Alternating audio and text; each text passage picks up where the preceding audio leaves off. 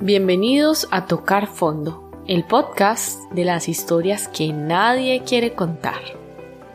En este episodio, mi invitada Giselle comparte su experiencia de tocar fondo cuando se dio cuenta que la relación y la familia que había construido estaba llegando a su fin. Pensar en divorcio, separación, terminar, que ya no hay nada, que ya no hay nada, atemoriza porque cuando lo contrastamos con el sueño que nos creamos de la familia ideal, que nos va a dar felicidad absoluta, lo contrario a ese ideal sería tristeza y fracaso absoluto.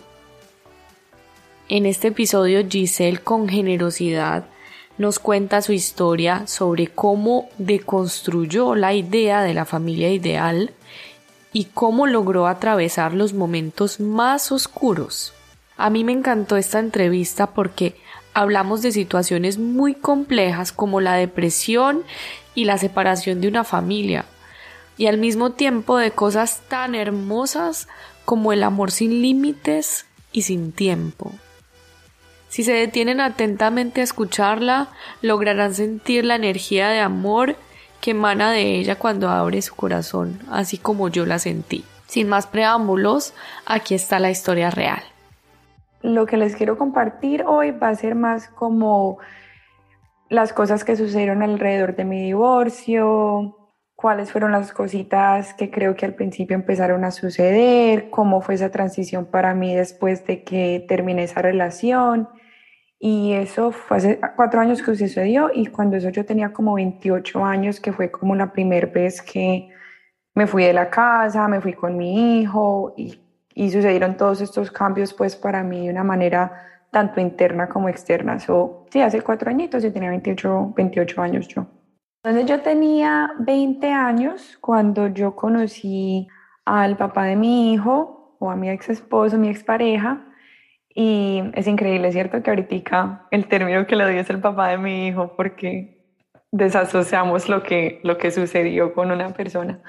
Pero con mi expareja eh, la conocí a los 20 años, duramos juntos, así como en resumen, resumen, a los 24 nos casamos, a los 25 tuvimos al niño y a los 28 fue que ya, ya la relación se terminó. Entonces, como que si lo veo así en la secuencia y en el orden, yo entre paréntesis hice todo a la manera que tenía que suceder, ¿verdad? El matrimonio, la casa, el niño, y hasta ahí llegó. Eh, pero sí, jovencita, y nos llevamos 10 años, o sea que todo esto de los vivió, pero ya en sus 30. Entonces a mí de los 20 a los 28 fue que estuve en el matrimonio, o pues con, mi, con, con pareja, y para él de los 30 a los 38. Entonces yo creo que la edad también fue un factor bien grande en, como en todo lo que, lo que sucedió después de eso. Y una de las, de las razones por la que cuando me invitaste a hacer este podcast contigo, quería hablar, cierto, todos pasamos por tantos momentos, pero para mí lo del divorcio fue algo muy importante porque si miramos, digamos, las estadísticas, casi 50% de los matrimonios aquí en Estados Unidos terminan en separación o en divorcio. O sea, es algo tan común, más no lo hablamos abiertamente, es todo este estigma alrededor del divorcio, con cosas tan negativas. Y obvio, dependiendo de la situación de cada persona y de cada relación, digamos, violencia doméstica, cosas así, es obvio y entendible el por qué cualquier persona va a decir, no, de aquí ya, con esto ya terminamos. Pero a veces como el, el eso, el no entender, el no dialogar lo suficiente, creo que al ignorar algo es que se repiten tanto los problemas y continuamos la misma dinámica. Entonces, por eso fue para mí como tan importante hablar sobre eso y pues para mí como adulta es una de las cosas que estoy más consciente del nivel de responsabilidad mía, el nivel de emoción que sentí cuando eso, ¿verdad? Porque los traumas que uno vive, digamos, como niños, o al menos que yo viví como niña, los traumas de adulto, son dos emociones completamente diferentes. Y esta es una que muy fácil puedo acceder yo de nuevo, todos esos sentimientos, esas memorias. Entonces, de verdad que en mis círculos me gusta mucho dialogar sobre ella porque ha sido una de las cosas que más me ha cambiado y me ha impactado a mí y a mi familia. Mm, me parece maravilloso que te abras con eso y porque como tú dices, hay muchos mensajes como negativos en torno a eso y también creo yo que hay un mensaje como hay como una connotación de culpa y es de pronto porque como que una separación se ve un poco en la sociedad como que no supieron cómo, cómo hacer vivir el amor, algo así, como que desperdiciaron el amor. Y porque nos pues tenemos como esa idea de que el amor como nos lo enseñaron que era el amor, como tú decías, casarme, tener hijos, tener la casa con la pareja, que esa era la definición de amor, es lo más importante y es lo que tiene más significado en la vida. Entonces, si tú no lo lograste con tu pareja, entonces como que, qué culpa. Sí, claro, o sea, es una culpa y más, por ejemplo, yo en mi situación fui yo la que tomó la decisión como, digamos, al final de decir, bueno, aquí ya no más, yo me voy de la casa. Entonces, claro, era como la culpabilidad de, de madre, yo estoy aquí hiriéndole los sentimientos a una persona. Ahorita tengo una criaturita, entonces, ¿cómo voy a impactarla yo a ellos? ¿Cómo estoy cambiando el estilo de vida de mi, de mi mamá, de, mis familiares? Entonces, o, o no hice suficiente. Entonces son muchísimas emociones que uno ahorita ya uno ve y dice, bueno, pero es que la culpa no es solo de una persona, obviamente son de dos. Y como tú dices, lastimosamente nuestra sociedad si entre parejas se juntan o entre amistades o lo que sea, es, ay, ¿cómo está la casa? ¿Cómo están los niños? Y son conversaciones tan superficiales. Porque yo crecí en una, crecí en una casa donde cualquier cosa que suceda en la, entre familia se quedan estas cuatro puertas, se mete debajo del tapete.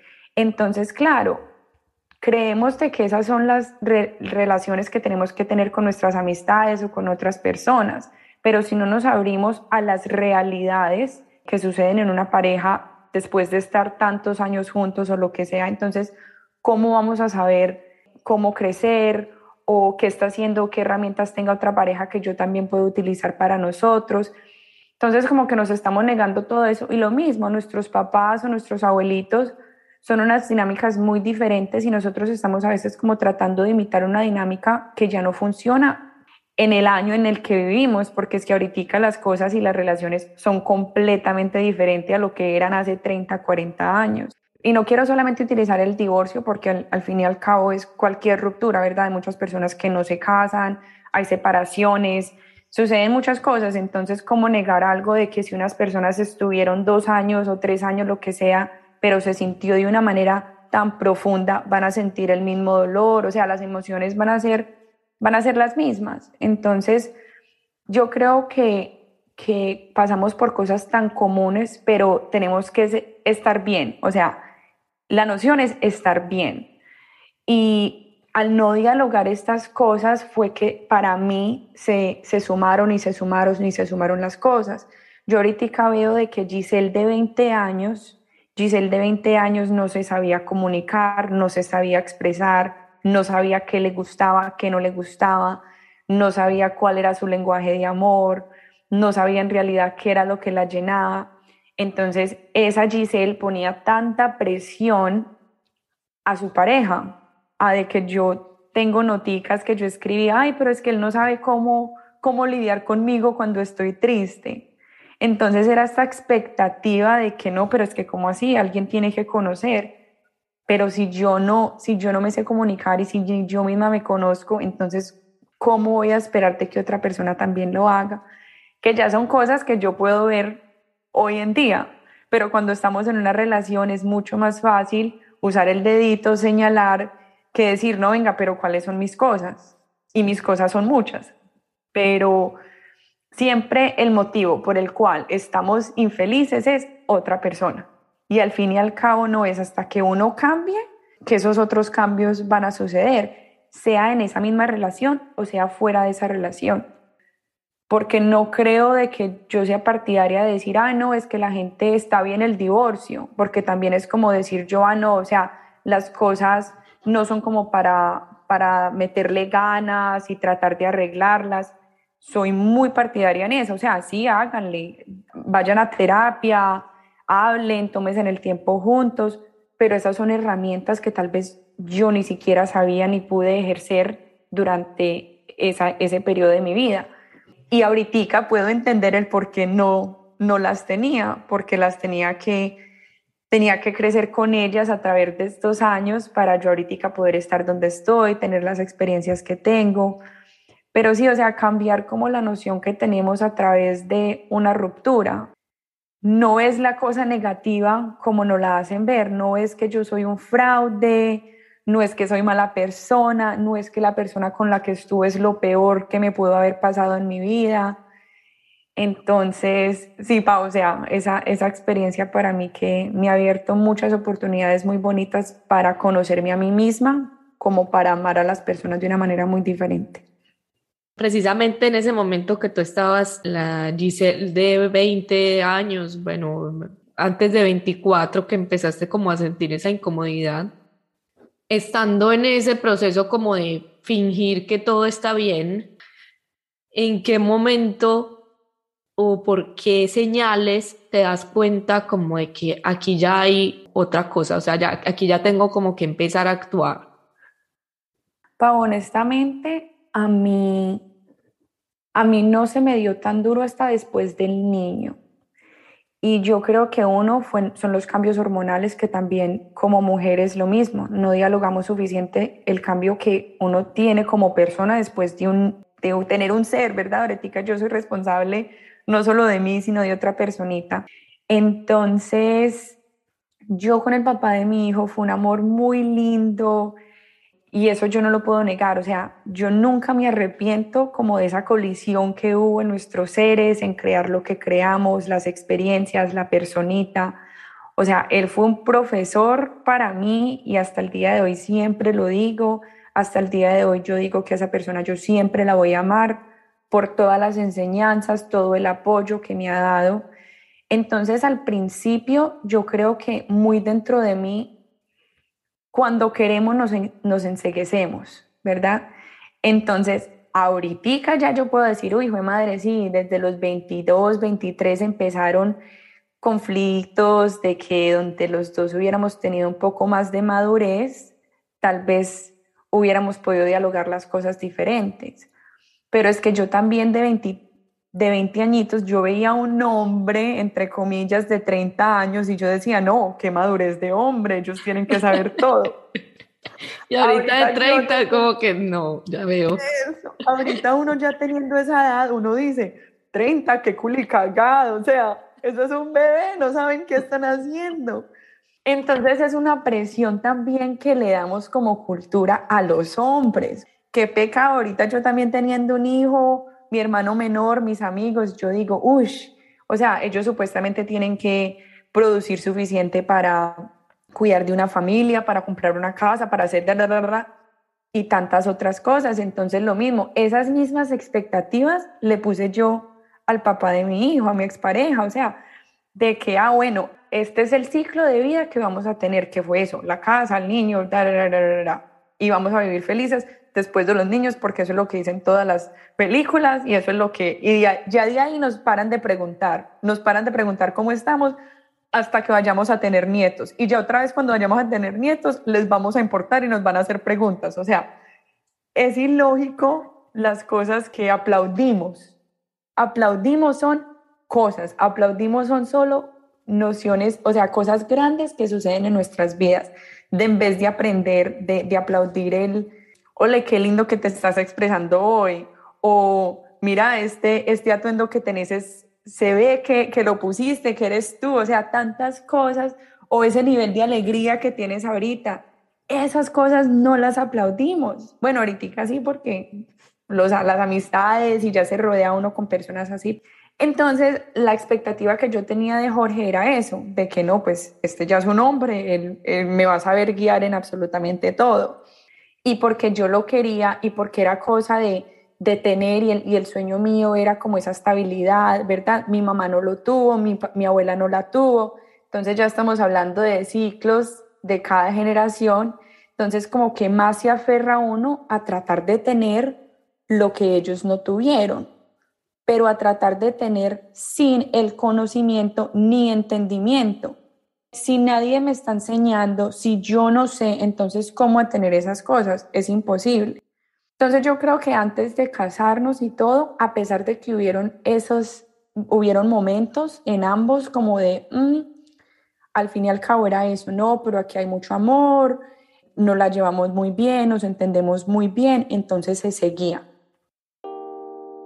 Cuando ya vino el niño, fue que yo más lo sentí, porque yo ya decía, bueno, ¿y cómo voy a criar a esta, a esta personita? ¿Qué vamos a hacer? de qué lo estoy llenando. Y ahí fue cuando empezó esa incomodidad bien grande en mí y lo mismo, yo no sabía cómo comunicarme. Entonces, literal, qué pecado porque yo voy donde este hombre y nada más le digo, venga, no estoy feliz. Que le salga aún una pareja después de tantos años con eso de la nada, obvio, cómo se van a sentir. Y esto fue un año antes de que termináramos. Y ese año y cualquier persona que esté terminando relación, esos meses o ese periodo antes de tomar esa, como esa decisión final, eso es re maluco y más conviviendo juntos porque eso no en el mismo espacio y es como que caminando así en, en cáscara de huevo, entonces son muchas cosas que cambian y a mí eso se me dio súper difícil porque ya era como este cuestionar toda mi vida en absoluto ahí me entró la depresión, porque yo cuando le dije eso a él, mi primer respuesta fue, vayamos a terapia. Yo no sabía qué más hacer, sino vayamos a terapia, porque lo mismo, no sabía con quién más pudiéramos dialogar. Él viene de una cultura donde en realidad el divorcio no sucede, mientras que yo vengo de una familia donde yo no tengo ejemplos de una relación estable y a largo, a largo plazo. Entonces veníamos de dos partes, de dos crianzas muy diferentes y dos nociones muy diferentes a qué es el matrimonio a largo, a largo plazo. Y cuando yo le dije a él, vayamos a terapia, claro, empiezan a salir todas las cosas. Y si uno, si uno solito va a terapia y uno se siente tan incómodo con lo que le sale a uno nomás, imagínate en pareja las cosas de una persona, las cosas del otro, qué digo para no herir, si lo que dije entonces le, le hizo mal a la otra persona, ahorita nos toca toda la semana tratar de lidiar con esto. Y lo mismo, no estábamos como que equipados, ni él ni yo, para dialogar esas cosas. Y ahí sí fue cuando me entró requete pesado y yo me acuerdo que ese verano yo me le mentía a mi mamá a decirle que me iba para el trabajo y en el trabajo mentía y decía que me iba a quedar en mi casa. Y era yo a sentarme en un carro a llorar todo el día y como que planear, bueno, y si me mato ya, ¿qué? ¿Cómo? Y lo único que nunca dejó que eso sucediera era mi hijo, porque yo decía, no, o sea, tengo esta criaturita acá. Entonces, son como que unos bajos y eso duró como por dos meses. Y lo que yo siempre he dicho es de que yo no me dejaba ver, más a la vez sí me dejaba ver, porque por ejemplo en el trabajo, cuando me veían y todos los que hemos pasado por una depresión se sabe de que es como que una emoción incontrolable, que así yo esté sentada, las lágrimas a uno se le vienen de la nada. O sea, es súper difícil y por eso es que la música para mí, a veces se burlan mis amigos o lo que sea, la música para mí siempre fue como esa medicina de, bueno, me siento horrible, pero este es mi escape de, de, hacerme sentir mejor. Entonces, venga, pongo esta canción feliz como para ayudarme a salir de ahí.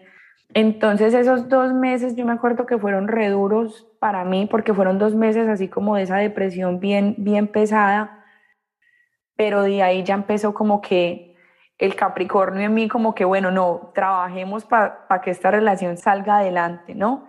Y de verdad, y seguimos en terapia bastante tiempo y ya empezó como la, la montaña rusa de emociones, de que un mes estaba bien, otro mes no se estaba bien.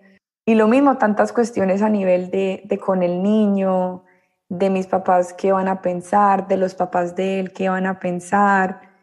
Y ya cuando después de ese año, como que ya hacia el final nos estábamos haciendo más daño y nos empezábamos a decir cosas que no queríamos o lo que fuera, ahí es como que cuando yo ya ahí sí dije, no, venga, paremos aquí porque si no vamos a estar peor de lo que estamos ahorita.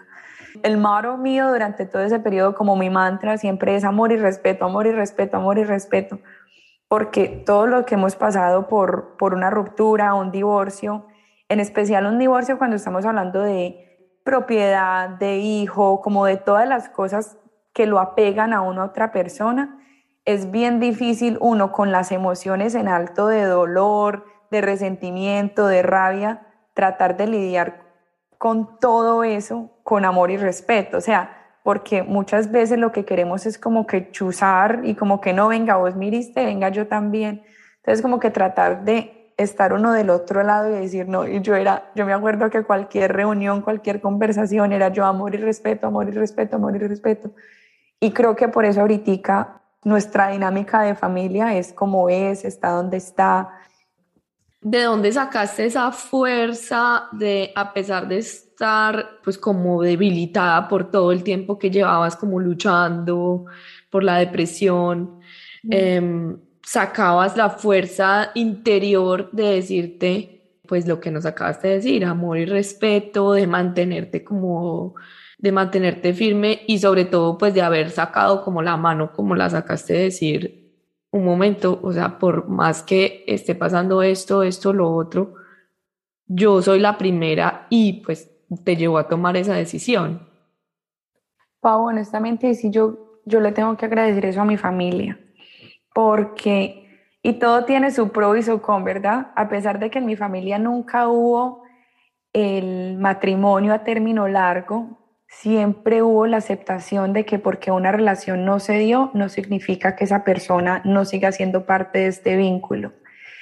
Y yo crecí con que, por ejemplo, las dos parejas de mi tío, habían momentos donde se encontraban, o por parte del el papá de mi hermano también que me crió. Entonces, hubieron muchos ejemplos de eso, de que solamente porque terminemos no significa que no se puede crear otra dinámica a través de, de esta relación. Entonces esa fuerza era como fuerza y a la vez motivación, la motivación de lo posible, de la posibilidad de que si yo manejo las cosas diferentes, yo no me quiero convertir en la dinámica o el estándar de lo que es una divorciada o un divorciado que es hablar de una manera negativa, el no apoyarse, el no soportarse. O sea, yo nunca quería hacer eso porque, como digo yo, una persona que me aportó tanto, que yo amé tanto, ¿cómo es posible de que, o sea, el amor no se desaparece, el amor puede cambiar, solamente que en esos momentos de desespero, de rabia, de tristeza, el miedo nos invade y ese miedo de, uy, hijo de madre, la vida mía ya no es lo que, la expectativa que yo tenía y ese miedo de el no saber qué sigue, es que atrae, esa misma energía atrae todas estas otras cosas tan negativas en torno al divorcio. Entonces, si no nos hemos herido, y yo también digo que, por eso dije que es de situación en situación, yo sé que no tenía un matrimonio donde había violencia doméstica, no había un matrimonio donde había infidelidad de un lado al otro, solamente fue de que yo cambié como persona y yo digo en especialmente yo, porque es que en mis 20 yo cambié muchísimo. Ya ahorita yo veo que él a los 30, obviamente que tenía un poquito más definido quién era, quién era su ser, como lo tengo yo ahorita, un poquito más definido porque creo que me voy a pasar mi vida entera en mis cambios y en mi todo. Entonces hasta el mero usar esa Giselle me suena chistoso, pero tantas versiones de uno mismo. Entonces la fuerza fue eso, la fuerza fue mi mamá, mi mamá también una, una madre soltera, lo mismo con sus propias lecciones, con sus imperfecciones, igual a mí, igual saberte que bueno, si ella lo hizo, aquí una mujer ya con su profesión, una mujer con apoyo, ¿cómo no lo voy a hacer yo? Y como te digo, mi motivación honestamente y agradezco yo de que tenía a mi hijo, porque yo sé que si no tuviera a mi hijo, ese ciclo me hubiera durado mucho más largo, que el tal pretender que uno está bien ayuda, porque yo tenía que llegar a la casa y pretender que estaba bien y escuchar la música y bailar y jugar con él. Entonces eso como que a pesar de que era una escapatoria, a la misma vez poco a poco se fue convirtiendo en mi realidad. Fue uno, una de las cosas más bonitas que aprendí porque hasta el día de hoy, así yo esté teniendo un día malo, una semana, lo que sea, porque todo el mundo la tiene, igual sé de que si actúo de una manera, si ejercicio mi positividad, mi gratitud, me va a llevar a un nivel donde me salgo de esos estados y poder ver con más claridad lo que estaba viviendo, lo que estaba sintiendo. Entonces las esas prácticas de verdad que ayudan muchísimo. Y sí, o sea, y ya después de que, nos, de que yo me fui de la casa, yo creo que lo más, lo, lo que sentimos a veces o que yo sentí fue como un, un descanso. Esa fue mi primera emoción. Mi primera emoción fue, ay, me fui, ya puedo ser, puedo ser libre, puedo ser yo. Eso no me duró mucho porque ya después tienen que afrontar uno la realidad de las cosas. Pero al principio era así, era muy como empoderada, muy yo tan mujer, yo no voy a tolerar nada de nadie. Y ya después viene el dolor, ¿me entiendes? Vienen tantas, vienen tantas cosas, entonces cada persona como que maneja su duelo de una manera muy diferente. Hay unos que la sienten ahí mismo, yo no la sentí ahí mismo, pero sí tenía muy presente de que eso como que ya no era para mí. Entonces yo me fui de la casa, nosotros volvimos a intentar como dos veces después de eso, ya separados, pero igual volvía a lo mismo, ¿cierto? Las dinámicas de una pareja no cambian de la noche a la mañana. Entonces, a pesar de que un tiempecito se estaba bien, otra vez volvíamos y ahí fue como que cuando ya se dijo, no, o sea, esto aquí no, no es, y otra de las secciones es el entender de que si uno no cambia, no importa con qué pareja uno esté, la dinámica va a ser lo mismo, porque uno estoy atrayendo la misma energía, ¿verdad? Voy a tolerar las mismas cosas. Y así suene muy cliché, este sentido del amor propio. Es tan importante, estando o no estando en relación. Porque si no hay amor propio, entonces hay, me voy a tolerar lo que cualquier persona haga, no voy a ser honesta conmigo misma. Em, sé que pasé por ese periodo de miedo, porque literal era un miedo, ay Dios mío, y yo ahorita como madre soltera, ¿quién me va a querer? ¿Quién va a querer estar con una madre soltera? Entonces ya después fueron las nociones de mi hijo me limita, que también ya después es pasar uno por esa emoción uno sentirse horrible como mamá de pensarte que el hijo lo está limitando a uno, pasar por la noción de mi hijo, cómo me va a percibir más adelante, el fracaso, el tener que sentirse que uno le tiene que explicar a todo el mundo el por qué tomó una decisión. Y la, la, manera errónea en cómo vemos de que si una persona se va de la relación, ellos no sienten, o sea, ah, no, como ellos dejaron, entonces eso es porque a ellos ya no les importaba. Pero no es así, porque me importaba y porque me importa cómo me siento yo, cómo se siente esa personita, es que estoy tomando una decisión que a pesar de que me hiera mucho, es muy necesaria. Y no es perder a una persona, es perder a muchas personas, porque cuando uno está en una relación a largo, o sea, larga, uno pierde los suegros, las cuñadas y las personas en que le brindaban el apoyo a nivel de tiempo. Entonces es una pérdida bien fuerte. Y a mí de muchas maneras me dolió mucho más, digamos, perder como a mi cuñada, porque era como esa persona súper allegada. Entonces, como entender eso, entender de que, de que no es solamente pérdida de dos, sino pérdida para muchas personas. Y lo mismo, el amor y respeto, amor y respeto porque hay familias que se lo van a tomar de otra manera. El poder entender o ponerse uno en los zapatos de ellos y decir, ah, es por esto de que ellos tal vez sean de una manera conmigo. No justificar, ¿verdad? Porque nadie lo tiene que tratar a uno mal ni nada de eso, pero sí el entendimiento del, del por qué a alguien tal vez se le haga más duro que, que a uno.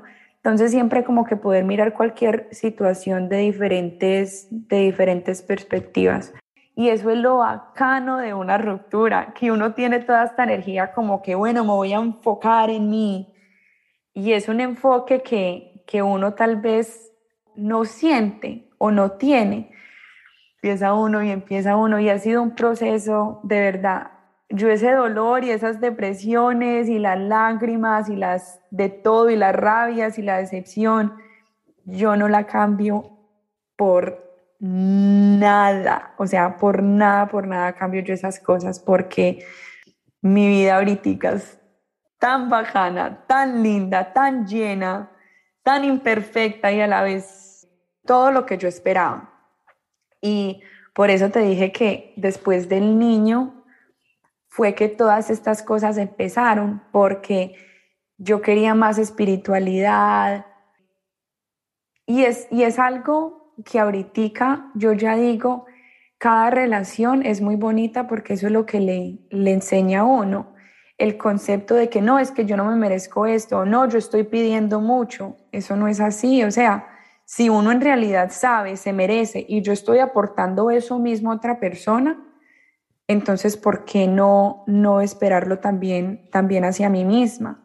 Mm. Y, y, el entendimiento de la impermanencia de las, de las cosas.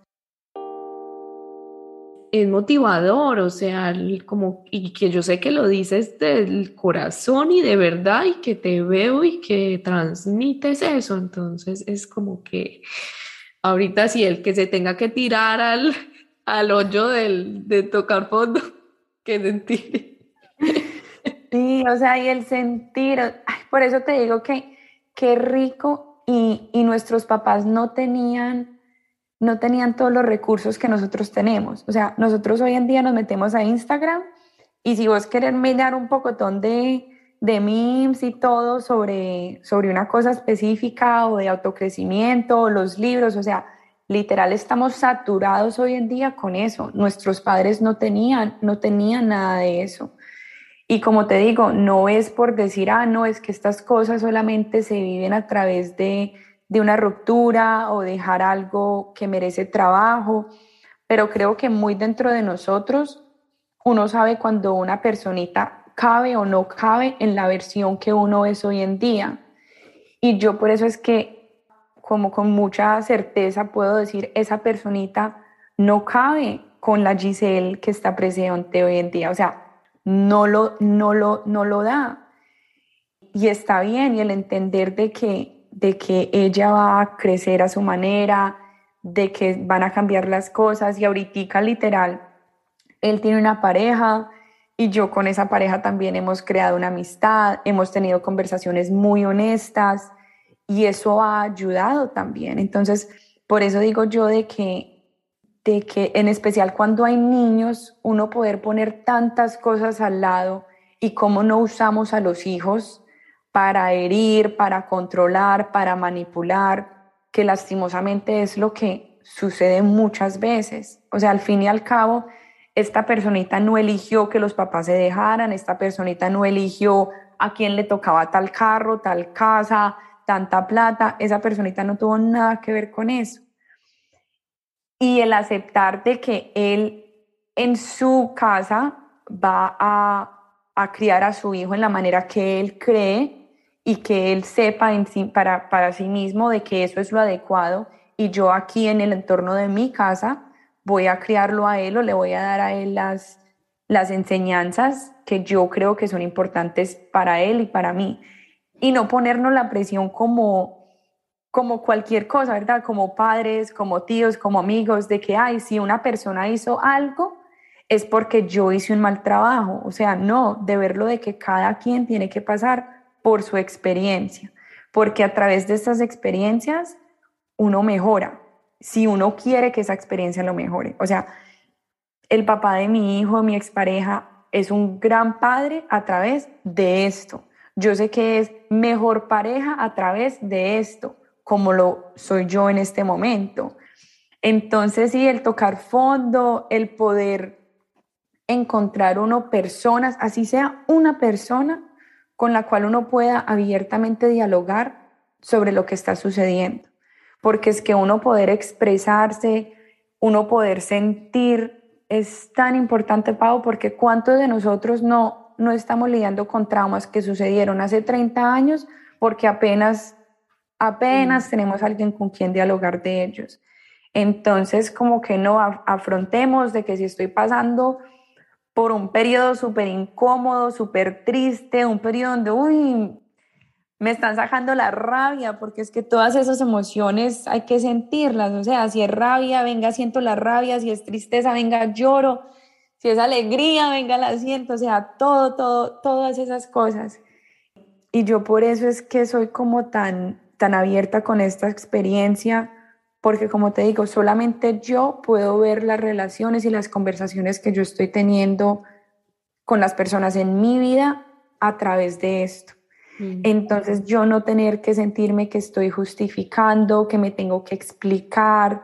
Si yo quiero hablar sobre esto, lo voy a hacer. ¿Por qué? Porque sé que tiene su valor. O sea, las experiencias de nosotros no es como por uno decir, ah, no, es que la mía es única. Al contrario, porque mi experiencia es tan común, tan similar a todas las otras. Antes con más ganas deberíamos de dialogar sobre estas cosas es el poder de compartir cada una de nuestras historias y no decir, ah, no, pero es que ¿qué me gano yo con, con hablar de lo mío si, si otras personas o lo tienen peor o otras personas, cual, cualquier situación que sea, pero así no es. A través de que hablamos y mostramos nuestra vulnerabilidad y todas estas cosas es que más se va abriendo tanto nuestro corazón y vamos sanando. Mm. Eh, y el aceptar y entender de que cada expareja que nosotros tengamos está bien poder hablar de ellas con amor, está bien hablar hablar de ellas con respeto, a pesar de que se sintió dolor, a pesar de que se sintieron todas estas emociones que nos causaron tantas cosas. Mm. Porque a mí sucedía de que si yo hablaba de esto, era que yo no había sanado o era que yo todavía estaba pegado a esa persona. Pero eso no es, o sea, es una persona que compartió en mi vida mucho tiempo, con la cual voy a seguir compartiendo y siempre voy a querer que ellos estén bien, siempre voy a quererlos de una manera muy diferente, pero ¿por qué negar que se quiere? O sea, ¿por qué negar que se ama? Y precisamente ¿Cómo se transformó la definición que tú tienes de amor? Porque en ese momento, pues tal vez como con ese camino trazado que tenías, pues con ese pensar de que el amor es lo más importante, el amor como se veía como eh, conservar la pareja. ¿Cómo lo ves ahora? ¿Cómo cambió tu definición de amor? A mí me gusta usar la palabra expandir. cada experiencia en mi vida me ha expandido ese sentimiento mucho más. El amor o la definición de amor antes para mí era un cuadrito, ¿verdad? Un cuadrito pequeño, era un dadito. Y poco a poco se convirtió en un espejo de 8 por 10 y después en un cuarto de 10 por 10 pies. Y sé que mi amor se va a seguir expandiendo porque lo siento. Y cada experiencia que tengo más y más y más me abre. Yo creo que la diferencia es el desapego, el entender de, como te dije, de que no, alguien no va a estar ahí para mí el resto de mi vida. Son cosas que yo no puedo controlar. Y de esa manera, cuando siento amor, lo puedo apreciar de una manera mucho más profunda. El saber que el amor no tiene tiempo ¿cierto? Hablamos de amor sin límites, pero amor sin tiempo tampoco, porque yo puedo amar a alguien ya hoy en día el minuto que los conozco, los puedo amar nueve años, los puedo amar toda una vida. Eso, que el amor no tiene, no tiene tiempo, no tiene límites a nivel de en qué forma se vea, sea un árbol, sea un animal, sea la propia alegría y amor que siento hacia mí. O sea, yo a veces paso por estos momentos donde me saturo de tanta emoción que soy yo manejando y a veces me pongo hasta a llorar solita en el carro. Y es porque hasta en este momento hablando de él, o sea, yo no creo de que tanto quepa dentro de mí y por eso es que me gusta tanto, o no, no es que me guste, siento que es mi necesidad expresar yo todo esto que se genera dentro de mí. Y, o sea, el amor, el amor lo es todo. Cuando nosotros vamos nuestro día a día con eso, con tratar, con tener la intención de dar amor, porque una cosa es uno hablar amor, sentir amor, pero cuando nos ponemos que ese es nuestro propósito y esa es nuestra intención en, esta, en este mundo, ya se vuelve todo tan fácil a veces nos ponemos tanta presión con cuál es mi propósito de vida, qué tengo que hacer yo, tengo que ayudar a todo el mundo. Pero es que no, o sea, ya, sintamos ese amor, entreguémoslo. Y eso es todo, porque el amor cambia. Todos hemos sentido, sea el amor que nos hirió y nos rompió el corazón y nos cambió, o sea, el amor nuevo que se encontró, que está creando emociones dentro de mí, y me está ayudando a repartir eso. Cualquier parte del amor nos va a expandir como seres humanos. O sea, nunca me imaginé que me fueras a responder esa, esa respuesta tan con tanta expansión, pero solo muestra que cuando damos pasos por amor, por amor real y no por el amor que tenemos como de, de definición, algo más grande está del otro lado y yo creo que tú nunca te imaginaste pensar en el amor como lo estás pensando y expresando en este momento. Es que uno dice, ¿y esto por qué no nos lo, no lo enseñan desde chiquitos?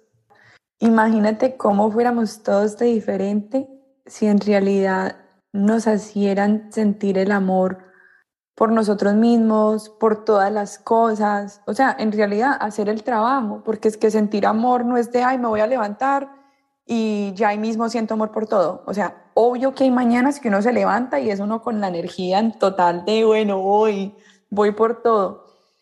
Pero lo mismo, de cómo creamos prácticas, afirmaciones, tantas cosas que hoy en día hay para sentir ese amor y de saber de que que literal está dentro de nosotros. A mí me gusta mucho, por ejemplo, hacer cosas. Las memorias están ahí para un propósito y las memorias lindas están ahí para servirnos como ese mismo enchufe de que te estaba hablando antes. ¿Cómo acceso yo a algo que causa tanto amor dentro de mí que ya el momento que yo lo sienta, que se está generando dentro de mi ser, ya ahí puedo yo respirar más profundo o hacer que esa energía crezca, porque es que al fin y al cabo es un tipo de energía. Y por eso, si la intención en todo lo que nosotros hagamos es amor y respeto, amor y respeto hacia cualquier otra persona, sea nuestro día a día, nuestro trabajo, con nuestra pareja, con nuestros hijos, yo creo que eso ayuda tanto.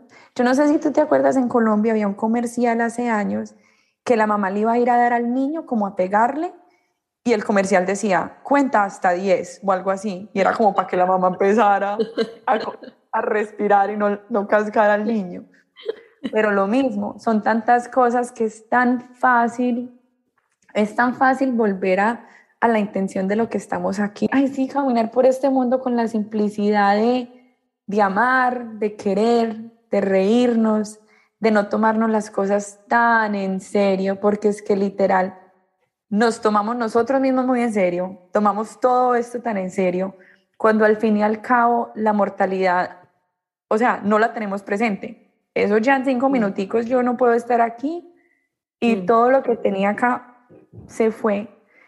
Y aceptar cada persona y cada experiencia por lo que es.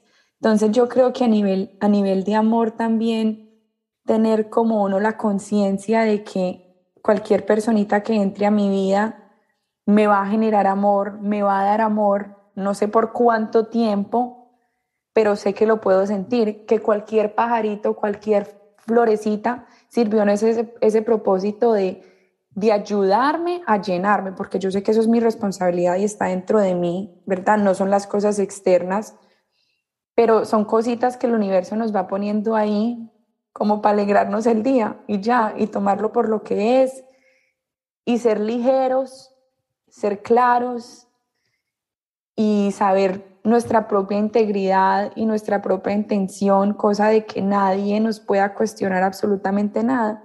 Y las cosas que tal vez posiblemente diga yo hoy, poder aceptar que en dos años, tres años, yo no esté de acuerdo con lo que estoy diciendo hoy o mis, mi perspectiva sobre todo esto cambie y está bien y el poder aceptar cada parte de mí. O sea, yo aceptaba y amaba a la Giselle enamorada de noviazgo, acepto y amo a la Giselle esposa, a la Giselle mamá, a la Giselle que encontró cómo navegar después de, de su divorcio, a la Giselle que está hoy en día más enfocada en cómo ayudo a otros, cómo soy una persona más feliz, más llena de amor. Y todo uno se le va dando, o sea, como esa confianza, esa confianza total, total, total en mi vida es lo que tiene que ser, estoy donde tengo que estar. Y tantas cosas tan, tan clichés, pero cuando en realidad, realidad las creemos, son todo. Mm. Porque no es ver, es creer. Es creer, es ver.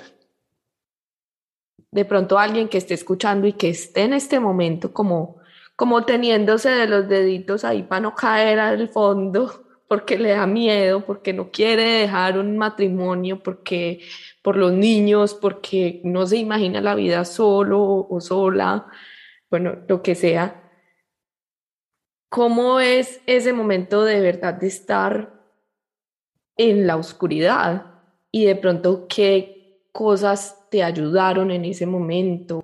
Pau, yo creo que el soltarse, como decías tú, cuando uno está agarradito así de los deditos y, y no quiere caer en ese hueco oscuro, horrible que se ve ahí abajo, ese es el primer paso, el dejarse caer, porque cuando yo ya me dejé sentir, porque lo que más miedo le da a uno en ese momento es, uy, si me siento así de horrible, si me pongo en realidad a tomar los próximos pasos, me voy a sentir diez veces peor. O sea, el no saber, el entrar en un punto donde, ¿y ahora qué? ¿Quién soy yo? ¿Qué hago?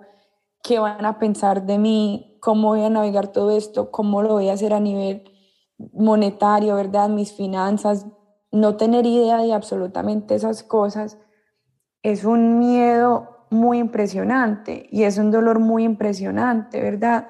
Uno está perdiendo el mejor amigo o amiga, uno está perdiendo familia, uno está perdiendo muchas cosas y está bien uno solamente ver la pérdida en ese momento, o sea, y tú lo dices porque hay algo que es como la gratitud tóxica y la gratitud tóxica viene siendo eso. Voy a dejar de sentir mis cosas porque tengo que estar agradecido por todo lo otro que tengo. Y ahí es cuando no nos estamos ayudando a la larga.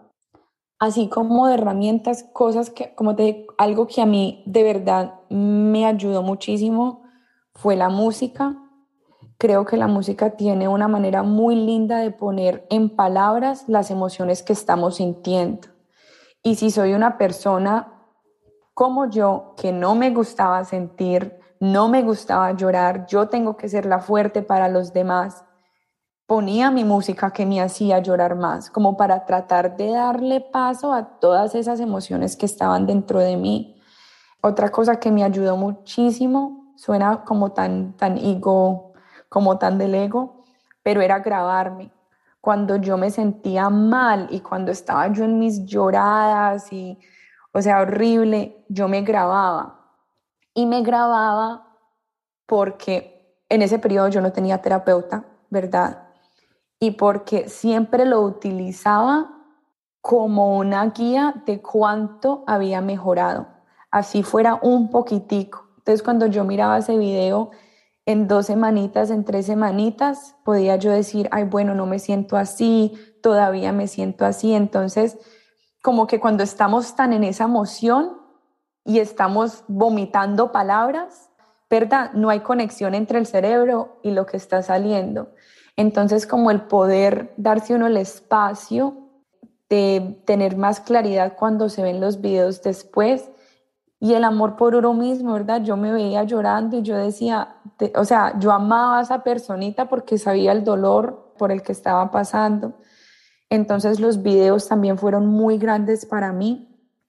Y como te digo, el sentir más el hacer cosas que traían algo positivo a mi vida fuera el tener, el forzarme, porque era un esfuerzo yo estar alrededor de mi hijo y pretender que estaba bien, era un esfuerzo estar con mi familia y pretender que estaba bien, pero entre más y más y más hacía esas cosas o como de, de asumir de que iba a estar bien, mejor me sentía. Pero o sea, son unos periodos muy difíciles, haya niños, no haya niños, casas, animalitos, ¿verdad? O sea, todo lo que incorpora una, una familia, un, un núcleo de familia, sean nada más esas dos personas, es un dolor muy horrible, pero tratar de mirar cada situación con mucha honestidad, porque el peor error que cometemos es mentirnos. Y todas las respuestas, o sea, todas las respuestas están ahí, pero nos mentimos y nos mentimos y tratamos de justificar y justificar por los miedos. Entonces, como que no crear ansiedad a través de, ay, ¿qué es lo peor que puede pasar? Tratar de mirar, bueno, y el miedo mío en este momento es por lo peor que puede pasar, entre comillas. Entonces, ¿qué es ese peor que puede pasar? ¿Puedo quedar sin ingreso financiero? ¿Ok? Entonces, ¿qué tengo que hacer para ponerme en una situación que esa no sea? Mis hijos van a estar enojados conmigo, entonces estoy siendo abierta con ellos, les estoy explicando también mis emociones o les estoy achacando las cosas que mi pareja, su padre no está haciendo. Entonces, como que ser muy conscientes de, de eso, pero ser honestos con nuestros procesos, ser honestos con nuestros, nosotros mismos y encontrar esa personita, así sea una personita, porque de verdad que el hablar nos ayuda mucho, el sentirnos amados nos ayuda mucho porque es un periodo donde sentimos que ya no nos aman, nadie nos va a volver a amar, pero las herramientas de cada cual yo creo que son muy individuales. A cada quien nos gustan diferentes cosas. Pero me encanta que nos des como esa claridad porque a mí me gusta mucho preguntar sobre cosas concretas porque pues como tú decías, uno se puede meter ahorita a Instagram y encontrar 20 mil frases de motivación. Acéptate como eres y ámate más y quiérete tú primero.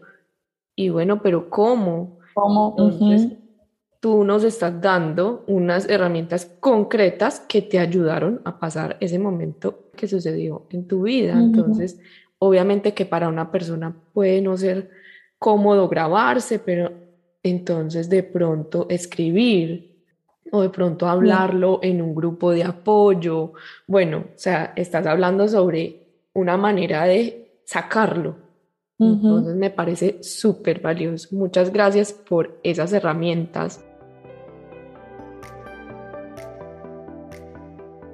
Quiero terminar con tres preguntas que son acerca de cómo yo veo este proceso de tocar fondo yo lo veo como pasar por una especie de campo de entrenamiento militar y de allí sales con tres medallas. La primera es una lección grande que te queda y que nunca se te va a olvidar. La segunda es un superpoder que adquieres y que puedes seguir utilizando. Y la tercera es algo que se alumbra en ti, que ya estaba ahí, que hace parte de tu autenticidad. Entonces, cuéntanos, ¿cuáles son tus tres medallas? ¿Cuál es la lección más grande que aprendiste? La lección más grande fue el navegar con amor las cosas. Por difícil que sea, cuando hay amor, el amor agrega otras características, ¿verdad? La empatía, el entender, el perdonar. Entonces, como que navegar esa situación con amor o cualquier situación con amor me va a dar el mejor outcome. de esa situación. ¿Cuál es el superpoder que adquiriste? El nuevo, como nuevo poder, es el nivel de tolerancia, como el, las cosas que ya no tolero porque sé lo que me merezco y lo que no me merezco. O sea, el amor propio me ayuda a no tolerar cosas que toleraba antes. Entonces, como que sí, ese superpoder de me amo tanto, de que aquí nadie me va a venir a, a sacar de lo mío, porque, porque yo sé, yo sé dónde estoy parada, yo sé quién soy, yo sé mis cualidades. Entonces, como ese amor propio de verdad que, que ha sido mi superpoder en este momento. Y por último, ¿qué salió a relucir de tu autenticidad? Pau, el saber de que mi locura, mi chistosa, mi súper expresiva, mi brincona, mi lo que sea, es mi esencia y es lo que me conectan con otros. Porque a través de eso y de que me puedo abrir y de que puedo dialogar sobre lo que siento, me siento mucho más yo en saber de que si de en vez de rechazar esas cosas, las abrazo, las formo tan parte de mí y las uso para ayudarme, sanarme y ayudar a otros también. Entonces, como que no, no negar lo que, lo que soy y lo que hoy en día veo como dones o regalos que Dios me ha dado a mí. Me encanta que lo veas de esta manera, que podamos hablar de esto de una manera positiva finalmente, que para bien o para mal estas experiencias nos hacen crecer. Quiero agradecerte también por tu transparencia y por hablar del dolor y del amor tan abiertamente en este primer episodio del podcast y sobre todo por mostrarnos con tu ejemplo y palabras que el amor no tiene que vivirse obligatoriamente con el príncipe azul y la familia feliz, que de hecho no hay moldes para vivir el amor como tú lo dices, sin límites y sin tiempo. Me fascinó eso que dijiste no, Paula, honestamente, más que todo es agradeciéndote a ti. Eh, de verdad que esto que estás haciendo es algo muy bonito, tanto sanación para los que estamos pudiendo compartir, porque a través de esto voy sanando, como sé que otras personas que también compartan lo van haciendo, vas creando toda una plataforma para que muchas personas puedan aceptar la situación por la que están pasando, darle las herramientas como estás diciendo y lo mismo y demostrarnos de que las mujeres podemos, de que los sueños en realidad se pueden hacer y cuando hay una intención de en realidad ayudar y aportarle a la humanidad y a la comunidad, se puede hacer, que es lo que estás haciendo tú, o sea que de verdad que gracias, gracias, gracias por ser tú y por, por crear esto, por crear esto para tantos. Si quieren contar su historia, escríbanme al Instagram arroba Paula. Los invito a que se suscriban, califiquen y comenten este podcast en iTunes y Spotify.